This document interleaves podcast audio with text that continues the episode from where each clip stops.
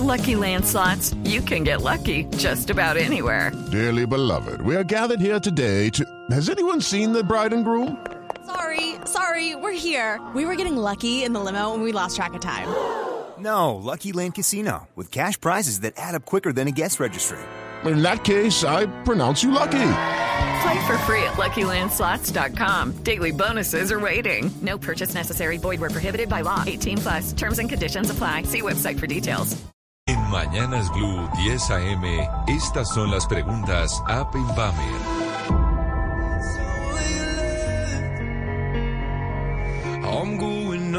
Y está con nosotros don Martín Orozco de Inbamer, de App Inbamer.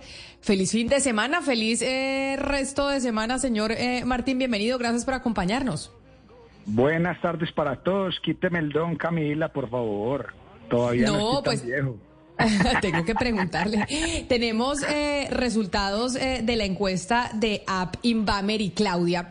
¿Qué decidimos preguntarle y por qué decidimos preguntarle eso particularmente a quienes, a los colombianos sobre la salud mental? Aclarando, Camila, que es una muestra representativa de toda Colombia, incluyendo zona urbana, rural, todas las edades, todos los estratos, etcétera. Le preguntamos a la gente si tiene o ha tenido síntomas que le indiquen que podría tener un problema de salud mental. El 13% dijo que sí, el 73,5% dijo que no y el 13,5% dijo que no sabía. Martín, ahí estamos viendo unas cifras muy bajitas de gente que sí acepta, colombianos que sí aceptan que tienen o que han tenido eh, algún problema de salud mental o que creen que han experimentado algún tipo de problema de salud mental. ¿Esto se debe a que, a que la gente tal vez tiene todavía el tabú de, hablar del tema o porque realmente debe ser que la gente no, no ha experimentado ningún eh, asunto relacionado con la salud mental? Camila, puede ser, puede ser la hipótesis la que tú dices y es que algunas personas no lo acepten, pero, pero siempre habrá que ver el, el tema desde perspectivas diferentes. Digamos que el 13% decir que sí, no sé si sea alto o bajito, pero pues es, es lo que la gente acepta hoy en día. O sea, 13 de cada 100 colombianos dicen, yo tengo problemas de salud mental. Claudia, pero ahí es donde entonces eh, nos preguntamos, eh, ¿será que la gente no está dispuesta a, aceptarlo o, o que realmente nosotros en ese sentido estamos muy bien? Camila, es que hay dos cosas. Uno, que hemos normalizado eh, tener un problema de salud mental, digamos, estar triste o estar enojadísimo y desfogar las emociones de tristeza, de enojo a través, eh, en algunos casos, de violencia, a través de algunos, en algunos casos de que las personas se aíslan eh, y entonces no reconocemos eso como un problema de salud mental porque está normalizado. Pero lo otro es que justamente también está estigmatizado y para la gente en nuestra región decir yo quiero ir a un psicólogo, una psicóloga, un psiquiatra es eh, de alguna manera exponerse a una a un juicio de valor por parte de quienes oigan eso o a, burlas y por eso la gente no lo hace. Pero lo que nos indican eh, las cifras que de la- eh, regionales es que eh, en las Américas hay un grave problema de salud mental y le comparto solamente un par de datos. La tasa regional de suicidio aumentó 17% entre 2000 y 2019. 17% es una cantidad. El suicidio en las Américas se cobra la vida de 100 mil personas al año y nosotros somos en las Américas la segunda región con mayor consumo de alcohol en el mundo y el consumo de alcohol eh, pues es un detonador de trastornos asociados con la salud mental. Entonces, hay- tanto, tanto es, es evidente ya esto para las autoridades de salud que la Organización Panamericana de la Salud encargó un estudio para ver esto más o menos con qué se come, qué hay que hacer, qué, qué políticas nuevas hay que crear y, y ahorita por fin pues ya hay como unas directrices de cómo los países deben abordar este problema que no se ha tomado en serio hasta el momento. Pero entonces ahí me voy a la segunda pregunta, Martín, que hicimos en esta encuesta a Pimbamer, que tiene que ver ahí sí orientando sobre si los colombianos han tenido o han experimentado en las últimas o en los últimos días ciertos trastornos en particular, que tal vez la gente no los asocia directamente con la salud mental. Porque les preguntamos eh, a los colombianos si han sufrido de ansiedad, de trastornos de sueño, de depresión, de trastorno bipolar, de bulimia o ninguno. ¿Y ahí qué respondieron? Yo no sé si eso eh, concuerde con, eh, con la anterior pregunta. Claro, empecemos de Camila de atrás para adelante. El 36% de los colombianos dicen que no ha tenido ninguno de esos sentimientos o trastornos, ¿cierto? Pero eh, como la, la respuesta es múltiple, es decir, las personas podían elegir más de un trastorno o problema, lo que uno nota es que la ansiedad es lo que más marca en general a los colombianos con un 46%.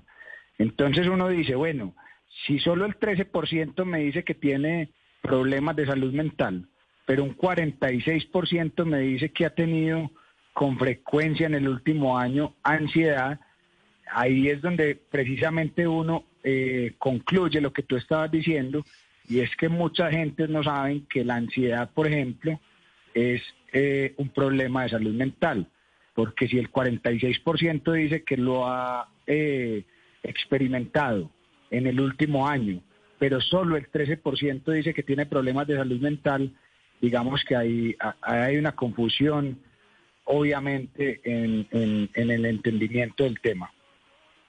Martín, con respecto a los resultados, yo quedo con un par de preguntas y es lo siguiente. Primero, pues las mujeres, eh, por los resultados, porque los resultados están divididos entre lo que responden hombres y mujeres. Primero, las mujeres aceptan más que tienen problemas mentales y aceptan más el tipo de síntomas. Si uno se da cuenta de los resultados, si uno supone que es un poco la, la pues supongo yo que puede ser un poco la cultura patriarcal que, que hace que los hombres sean eh, un poco más reservados o que cierren eh, la puerta a aceptar el, el problema de salud mental. Y en segundo lugar, también me llama mucho la atención que son los menores de 25 años y los mayores de 54 los que aceptan con mayor facilidad o los que aceptan abiertamente que tienen problemas mentales. Entonces yo me pregunto si los que estamos en etapa laboral estamos demasiado ocupados para no preocuparnos por nuestra salud mental. Sí, lo, lo que dices está muy bien resumido. Solamente eh, te diría que, que yo no sé si es que lo acepten o no. Simplemente fue eso lo que respondieron. Y efectivamente, las mujeres en general dicen tener más problemas de salud mental. La gente que vive en, la costa caribe o en el norte del país eh, también reconoce tener más problemas de salud mental y las personas hasta los 34 años y además las personas de estratos 4, 5 y 6. Yo te diría que en resumen es, en la costa, las mujeres las personas de estratos 4, 5 y 6 y los jóvenes hasta 34 años son los que más dicen tener problemas de salud mental, pero no te podría asegurar que es porque eh, los demás no lo acepten o sí lo acepten. bueno, pero, pero Martín, en el caso de la región Caribe, en el caso de la costa, le pregunto por qué el resultado, cuál explicación más o menos tienen ustedes para este resultado, si tenemos en cuenta que por nuestra cultura caribe precisamente somos más propensos a, digamos que a la alegría, a pasarla bueno, a no darle tanta trascendencia a muchos temas. Y se lo pregunto porque precisamente después de haber eh, sufrido y haber pasado por la pandemia de, coronavirus, digamos que en la región Caribe sí se subió un poco el tema de la, de la tendencia al, digamos, al pesimismo y demás. ¿Eso tiene que ver también de alguna forma con el comportamiento caribe alegre nuestro? Ahí sí me mató ahí sí me mató porque esa respuesta no, no se la tengo. A mí también me sorprendió, obviamente, el resultado, porque uno diría pues que eh, culturalmente hablando, en la costa la gente vive más tranquila, ¿cierto? Eh, que la playa, que el mar, que, bueno, muchas cosas que, que todos reconocemos, pero en esta encuesta justamente es la zona donde sale más más personas diciendo que tienen problemas de salud mental, pero no te podría eh, asegurar si tiene que ver con eso o no. ¿Cuál es, no, perdón, Martín, no lo escuché. ¿Cuál es la zona de Colombia que reconoce que tiene, eh, pues que ha tenido más estos trastornos, ansiedad, trastorno del sueño, depresión, trastorno bipolar, bulimia? ¿Cuál sería la región del país que acepta tener más ese tipo de trastornos o haberlos experimentado? La región Caribe, Camila, la región Caribe, que son todos los departamentos de la costa en el norte del país. Viendo aquí, digamos, eh, las regiones más ansiosas serían Bogotá y el centro oriente del país. Digamos, es donde la ansiedad se experimenta de una forma más alta. Donde más mal se duerme es en la costa, Oscar. Yo no creo que, yo creo que eso no es por las preocupaciones, sino porque son más fiesteros, me imagino, ¿no, Oscar?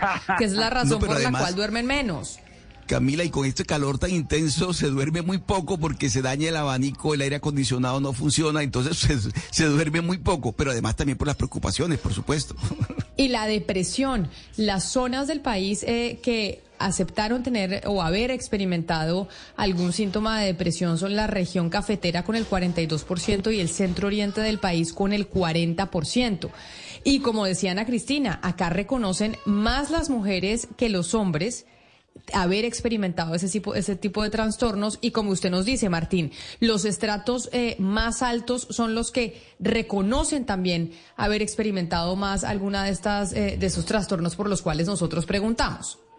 Sí, Camila, yo ahí yo ahí te corregiría, pero pues no estoy seguro. Puede ser que sean los que más lo reconocen o puede ser que efectivamente sean los grupos poblacionales que más lo, lo, lo, viven, ¿cierto? Hay que a la duda. Puede ser que, que uno diga, ah, sí, es que ellos lo reconocen más, o puede ser que, que uno diga, es que les pasa más.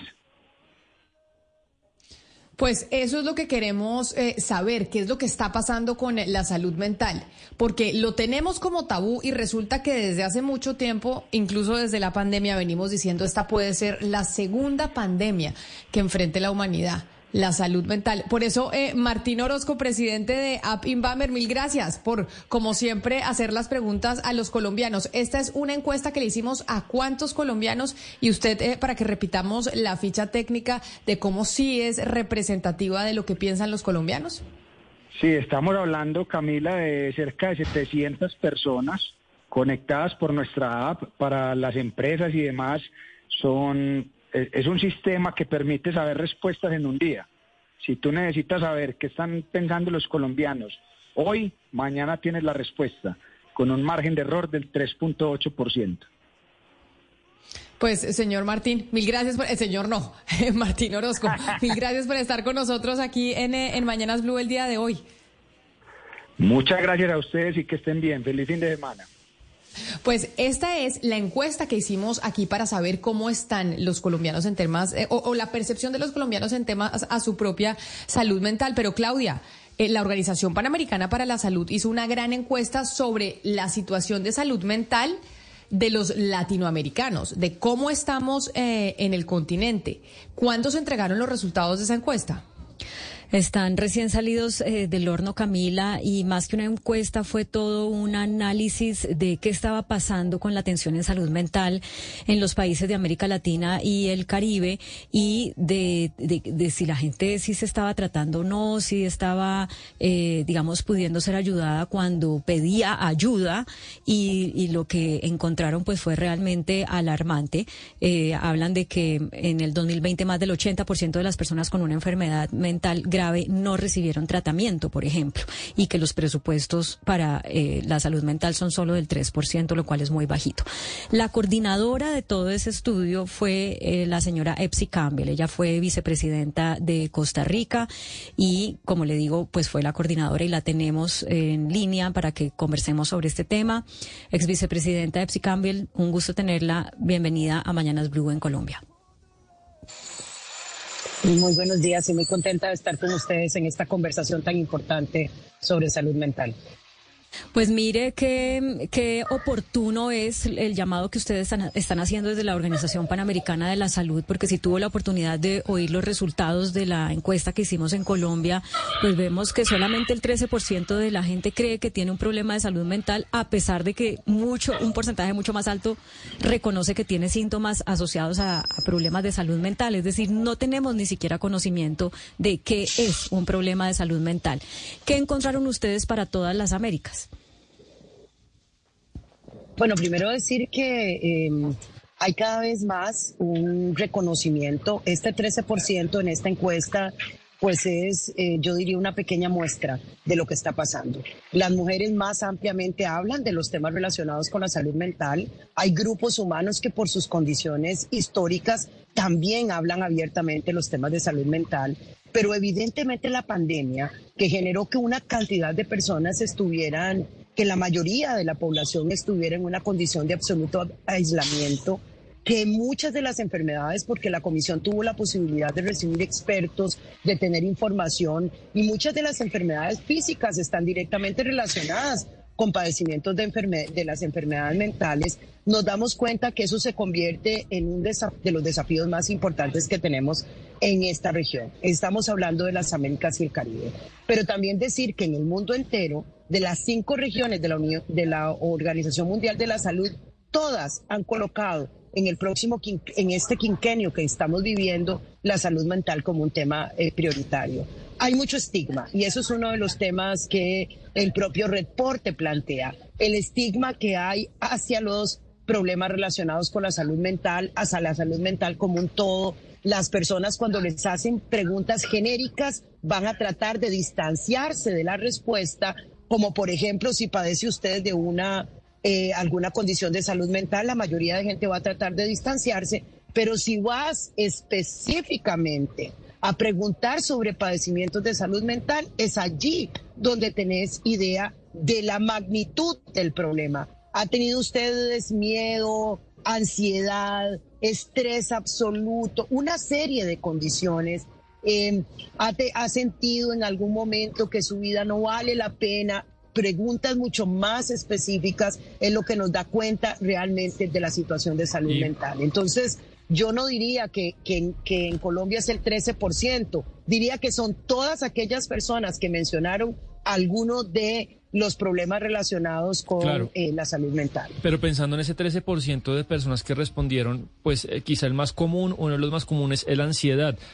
Y pensando en la gente, ¿Cómo puede diferenciar entre esa ansiedad que es cotidiana, normal, de, responder un parcial, de un día muy importante para los hijos, para el trabajo, que es una ansiedad absolutamente normal y que, y que la, la tenemos todas las semanas, a esa ansiedad que te cambia la vida, que en verdad uno le come el cerebro, que, que lo mina y que realmente sí es un problema? ¿Qué síntomas eh, son los que se le aconsejan a la gente para diferenciar entre esos dos tipos de ansiedades?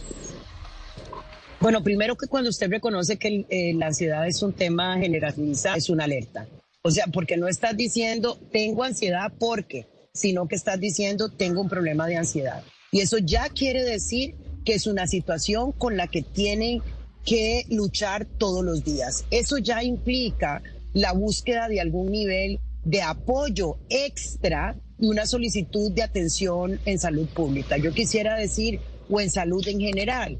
Y quisiera plantear el dato que, que nos subrayó Claudia al inicio de esta entrevista, y es que además el, la salud pública solo está dedicando el 3% a eh, salud mental, y estamos hablando no de salud mental eh, necesariamente preventiva, no necesariamente en sus primeras etapas. La mayoría de estos. Hey guys, it is Ryan. I'm not sure if you know this about me, but I'm a bit of a fun fanatic when I can. I like to work, but I like fun too. It's a thing. And now the truth is out there. I can tell you about my favorite place to have fun Chumba Casino. They have hundreds of social casino style games to choose from, with new games released each week. You can play for free anytime, anywhere and each day brings a new chance to collect daily bonuses. So join me in the fun. Sign up now at ChumbaCasino.com. No purchase necessary. BGW. Void were prohibited by law. See terms and conditions. 18 plus. Recursos en salud mental se están utilizando en, en hospitalización y en pacientes crónicos. Entonces, hay que decir que hay una serie de condiciones que te sacan de tu vida normal. Cuando ya tu vida normal está directamente relacionada con tu condición emocional, cuando no puedes salir porque emocionalmente no sentís fuerza, cuando realmente eh, tenés un ausentismo cada vez más acelerado en el trabajo, cuando sentís una tremenda eh, un tremendo miedo de no poder enfrentar las situaciones cotidianas, ya estás en una condición de salud mental. Y creo que esas son los elementos fundamentales sobre los cuales la Organización Panamericana de la Salud entendió uno, que teníamos que hacer un debate sobre lo que estaba lo que se estaba viviendo en esta región, pero lo segundo, hacer una nueva agenda para la salud mental de las Américas. Señora Campbell, ¿qué, tanto eh, está afectando por estos días eh, a las personas y sobre todo a los jóvenes eh, las redes sociales, la salud mental, qué tanto se afecta en esas personas que están permanentemente conectadas a Internet, que mm, interactúan principalmente a través de redes y no de manera presencial? ¿Qué tanto está afectando eso a los jóvenes?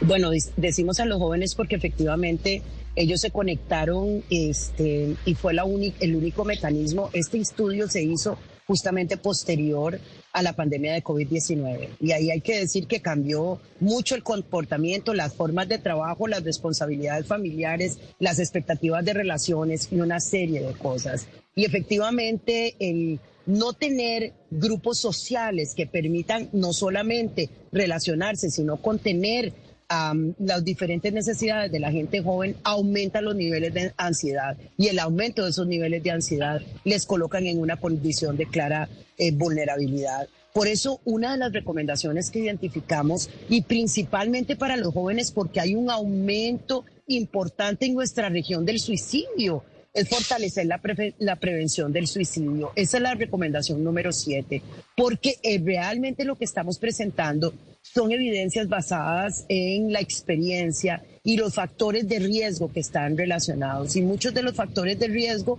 fue planteado aquí en, este, en, esta, en esta entrevista que se ha hecho.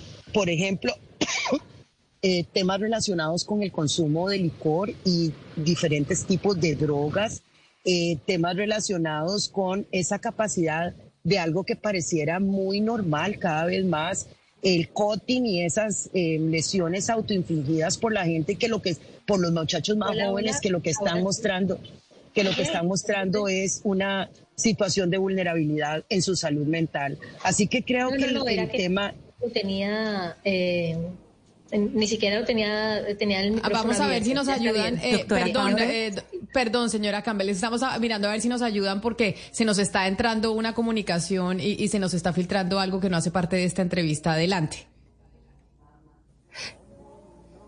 Doctora Campbell. Sí, bueno, sí, terminaba diciendo que por eso en la materia de juventudes, eso fue uno de los grupos que identificamos como grupos prioritarios porque tienen unas necesidades de apoyo y de atención en materia de salud mental que los está llevando al suicidio y a la muerte. Entonces, realmente es un tema absolutamente claro, sostenido, que requiere no solamente de una atención del sector salud, sino que es absolutamente claro por nuestra comisión que el abordaje tiene que ser interseccional, que tiene que ser un abordaje interinstitucional que considere los temas de la educación, los temas de la recreación, del deporte y por supuesto eh, de la salud, así como en niveles más, más adultos de las juventudes cuando ya salen del proceso educativo, pues por supuesto otras oportunidades de empleo, alternativas diversas que permitan contener, pero eso solamente impulsándolo a través de estrategias y no solo con con actividades sueltas y no eh, que no sean parte de una estructura de un programa sistémico sobre salud mental. Doctora Campbell, ¿qué les dicen ustedes los datos y la información que ustedes tienen sobre lo que la gente sabe de salud mental? Porque obviamente si yo no sé mucho de salud mental, si yo no tengo conocimiento de síntomas, pues no soy capaz de reconocerlo en mí. Eh, esa es una excelente pregunta. Quiero decir que efectivamente la gente sabe poco pero manifiesta con el conocimiento sus afectaciones de manera cada vez más sostenida. En efecto, uno de los objetivos que tenemos con el reporte, con las recomendaciones que hemos ido identificando, es generar una campaña informativa muchísimo más amplia. La gente no sabe que lo que le está pasando no solo le está pasando a sí mismo, no sabe que lo que le está pasando no es normal y que le puede llevar cada vez a una condición de mayor deterioro de su salud mental, de su salud física y de su bienestar general. Y, cree, y creemos que eso es un tema y por eso me parece que esto que está haciendo Blue Radio es una, una estrategia extraordinaria, normalizar el, el aprendizaje generalizado sobre salud mental y normalizar también que hay muchísimas personas, mujeres, por ejemplo, que están padeciendo de diversas situaciones de salud mental, los grupos que son históricamente discriminados, estoy hablando de pueblos indígenas y afrodescendientes, estoy hablando incluso de los mismos hombres que y eso lo tenemos como parte de una de, una de nuestras recomendaciones, que por la forma en que ejercen su masculinidad afectan no solamente a la, a la vida de las mujeres, sino a la vida de ellos mismos. O sea, hay un gran desconocimiento y este es un tiempo para utilizar toda la información que tenemos para ponerla como una herramienta en las manos de las personas, pero también para llamar a los estados a hacer mayores inversiones en materia de salud mental y prevención. Justamente, señora Epsi Campbell, por eso hemos destacado manifestaciones eh, de varios artistas. Uno de ellos, Alejandro Sanz, que hace poco dijo, me siento mal, necesito ayuda. Eh, algo poco usual cuando se trata de personas públicas y sobre todo de hombres que están acostumbrados a ser más reservados con sus condiciones emocionales.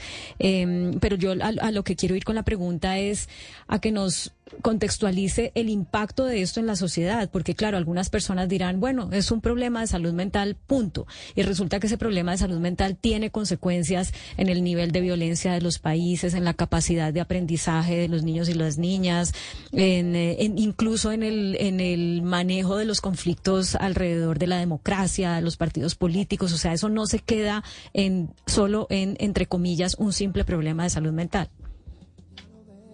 Eh, exactamente, Claudia. Yo quisiera centrarme en la recomendación número 8, que plantea abordar un enfoque transformador frente a las cuestiones de género en pro de la salud mental, porque propone medidas para reducir primero las desigualdades de género, como un tema de salud mental, o sea, no solamente como un tema individualísimo, sino como un tema social, porque los problemas de salud mental sobre eh, masculinidades tóxicas, por ejemplo, impactan eh, la salud física de las mujeres, impactan las posibilidades de los propios hombres de poder enfrentar situaciones desafiantes, aumentan los problemas relacionados con eh, enfermedades físicas que están directamente relacionadas con salud mental. Estoy hablando de salud, de, estoy hablando de presión arterial, problemas cardíacos, etcétera, pero generan unas relaciones mucho más violentas en la sociedad, lo que implica mayores eh, inversiones. Quisiera decir que no, que realmente si alguien ve, cree que los problemas de salud mental pueden individualizarse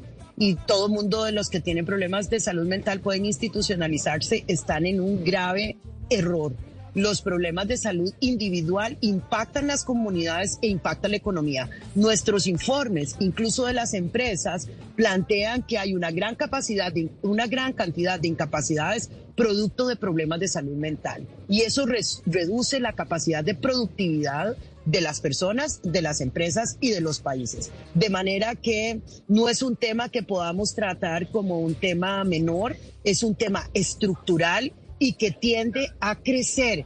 Por eso estamos proponiendo el aumento de la inversión en salud mental de un 3%, de un 3% que es lo que existe en este momento, a un 5%, y de un abordaje, y de un abordaje que, que consolide el sector productivo, el sector social y, por supuesto, el sector salud.